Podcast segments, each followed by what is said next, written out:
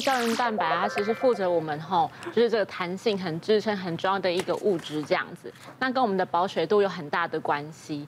那其实胶原蛋白就像刚刚韩主说，它其实会随着年纪慢慢的增长，流失掉，慢慢流失掉。嗯，但是在二十岁就开始，你看看外国女性，大概二十岁以后。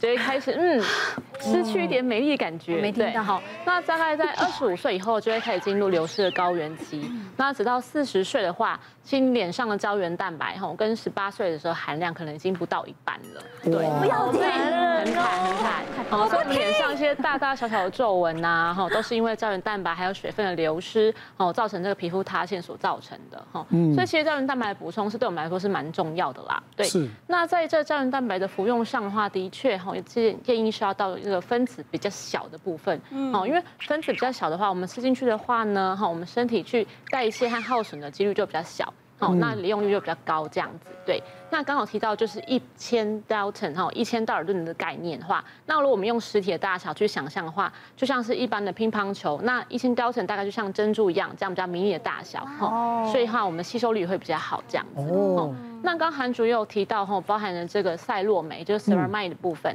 那其实就是我们常所说的神经酰胺。它可以在我们的这个表面呢，形成一个很棒的保护膜，防止水分散失，然后去维持还有调节我们皮肤的含水量这样子。对，那再来的话呢，还有提到一个成分就是红石榴的部分。那红石榴大家都知道是很棒的养颜圣品这样子。那呢，它含有很棒的花青素以及丰富的维他命 C，都可以促进胶原蛋白生成这样子。对。所以让我们可以养颜美容，然后呢，长保就皮肤的健康。真的，你看我就太晚认识，因为看我们胶原蛋白流失就算了，嗯，然后这个把年纪还长那么大痘痘，我还有照片。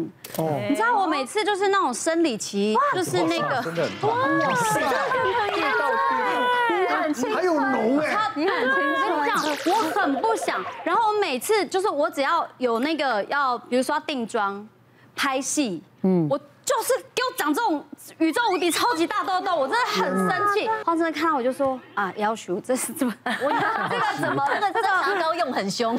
他就就是看到我，他也不敢说什么，他就说啊，这个哦，最近哈哈压力比较大哦，对，压力比较大哈。然后我就觉得很困扰我，我真的没有办法哎，我真的不知道该怎么办。然后像那种急救的话，像这种比较有脓的，我只能就是去皮肤科诊所，让医生打那种局部注射，让。他马上消，嗯，然后消完之后，要不然就是就去找那种我认识的，就是皮肤就是呃功力比较好的老塞老塞，帮我清粉刺。真的急救我只能靠这几招，就是隔天你至少你上妆还是平的，就是。就是不会对化妆师不好意思说，很难干，最近哈，对不对？很辛苦哈，这样子。对，要不然以前年轻的时候，医生还有跟我说，你你还是你要去检查，因为他们长额头就说你睡眠不好啊，长这边就说你的妇科不好啊。可是偏偏你去妇科，你做任何检查，血液报告也都正常，然后你的那个什么呃雄性荷尔蒙也都 OK，也没有严重到要吃药干嘛的。然后说那还是你要吃叶酸。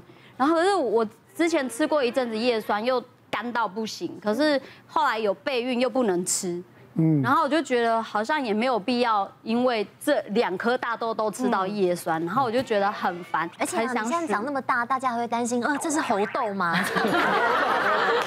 吓到！没关系，没关系，医生那么进步。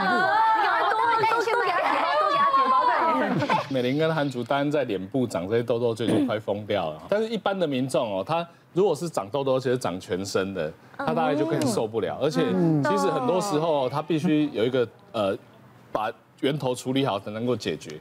我一个二十多岁的一个男性，他其实主要来，他说他全身的痘痘每次都一直长，然后长得都很不容易好。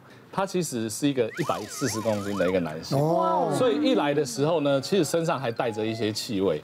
那大家要知道，就是说，其实当你呃有体重过重的一个问题，尤其是像他一百四十公斤到病态性肥胖的时候，你的这些毛孔也很容易出汗，出汗之后里面会有一些干掉，会有一些盐啊沉积，然后呢还有表皮有一些细菌，它有时候尸体在上面，它就会散发出一些很不好的一些味道。是哦。然后呢，再者呢，这一种病人呢，他。除了就是说体重过重，除了我们刚才讲表皮问题以外，我们常常抽血就会发现他体内的一个过敏反应还有发炎反应都会比一般人来得高，所以就会导致他整体的状况变得很不好。他他因为他是想看皮肤的问题，但是我明明知道他应该就是要减重，但是我还是只能先跟他啊，你适度的控制体重，然后呢，我就开个药膏给你擦，特别有痘。问题他全身这样子数百颗这些痘痘，其实开完一罐给他一次就全身就擦完了。后来呢，还是跟他讲，他还是得正视自己的问题，即便他还是没有糖尿病，没有高血压，但是他还是要想办法做减重，而且他的减重。是不能，就是说，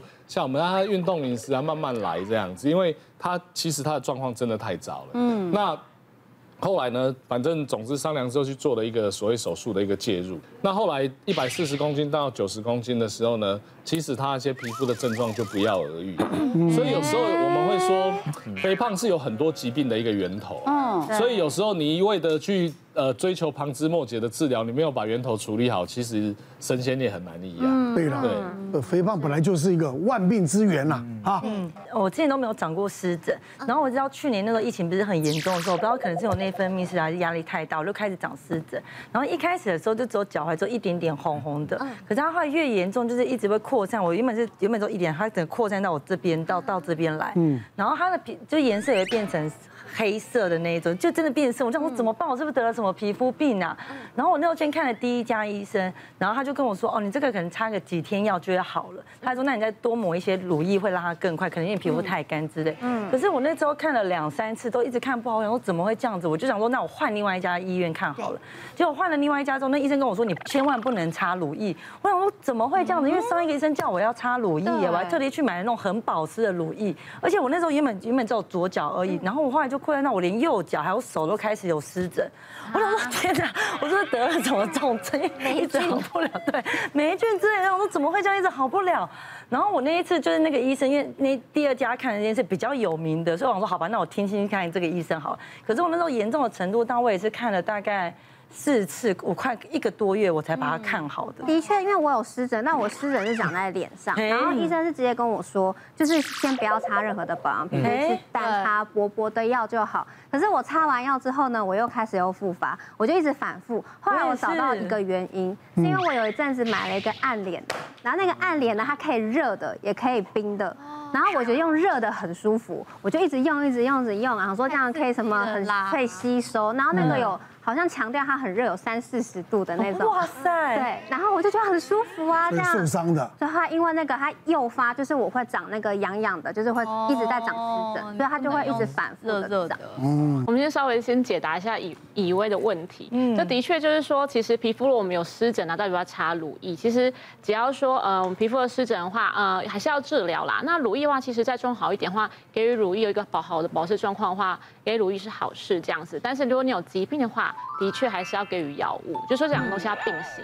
如果你做其中其中一样，你可能就达不到治治疗好的终点这样子。那我本身的话也是会有一些就是很难治疗湿疹的一个案例哈，嗯，像在诊间有遇到一个就是五十岁的男性啊，然后呢他呢很常在脚部就很严重的长一些小水泡，很痒小水泡，还有脱皮的情况。那只要每到夏天的时候，他就说完了。为什么？因为他只要一长小水泡，就会痒到不行，痒到半夜睡不着，就白天工作其实也常常就是很不专心这样子。对，那也有脱皮的情况，那我就来到我诊间，我就帮他诊断他脚部哈这个水泡是一个汗疱疹的问题。嗯，那其实他有脱皮的情况是香港脚的情况。那其实这两个疾病就是汗疱疹这个发炎呢，嗯，跟这个香港脚这个感染是常常共存的一个疾病，这样子。对，那为什么会常共存呢？那因为其实我们知道香港脚是霉菌的感染嘛，对。那霉菌的感染呢，它呢其实是外来的外来的感染体这样子，所以我们身体会去 fight，会去抵抗它。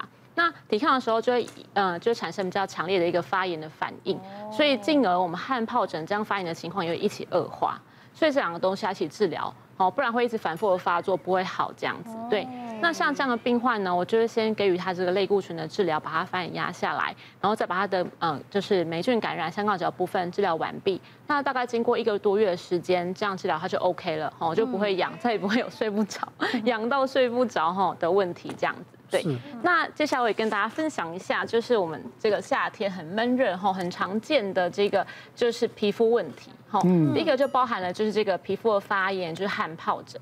那其实汗疱疹跟汗没有关系，跟疱疹也没有关系，哦，它是很单纯的一个皮肤的发炎，一个湿疹的问题，哦，那很常发生在就是在手啊、手掌侧、哈、手指侧以及脚侧。那我们在治疗上的话，就会给予类固醇去抑制发炎以及抗组织胺是止痒的部分。那这个部分呢，就是细菌感染，哦，我们常见就是毛囊炎。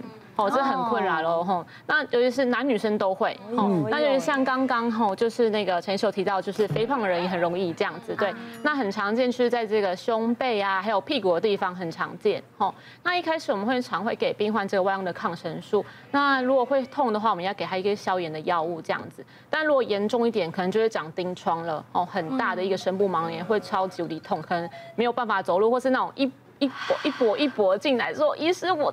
这里，我昨天我没有办法，我今天没有办法坐下来。我以前对超，我以前就很糗，我以前就真的因为毛囊炎，然后长在屁股，然后去挤过。对，真的真的没办法，因为没有男生一跛一跛来坐立难安，然后一跛一跛，然后走去整间，然后就是就是趴着。哎，我觉得你还好，你还好。我跟你分享我的更糗。我曾经就是女生，不是夏天都要除毛吗？那我就是给别人除毛之后，然后我不知道是因为他的那个没有消毒好还是怎样，我是在。三角地方，然后毛囊炎啊！你让我去，你让我去给医生看有多尴尬。你是个男一，好尴尬，不行，还是要挤，还是要尴尬。你听完之后，我觉得好一些。哪里不长长那里？三角。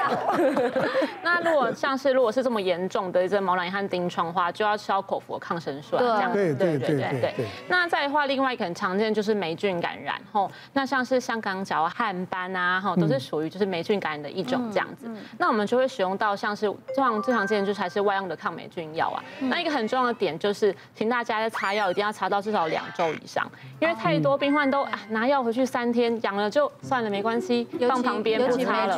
对，然后一个月后还说医生我哪里卡瓜呢？哦，都一直脱皮，哈，又这样起水泡，又痒又臭。家里哈，就是爸爸妈妈都很喜欢乱拿药膏擦药，或者是自己当医生，然后就觉得说 哦，那个小宝宝屁股哦就是红屁股嘛，然后就随便拿一个药。药膏擦，结果屁股更严重，真的。对，因为其实就不管什么，即便只是一个可能，可能只是一个小小伤口，还是要给皮肤科医师看，好不要自己当医生嘛，严重了你们。因为这这观念超级重要的，因为有太多的爸爸妈妈都会把家里的像湿疹哈，这个类固醇药膏拿来擦感染的问题。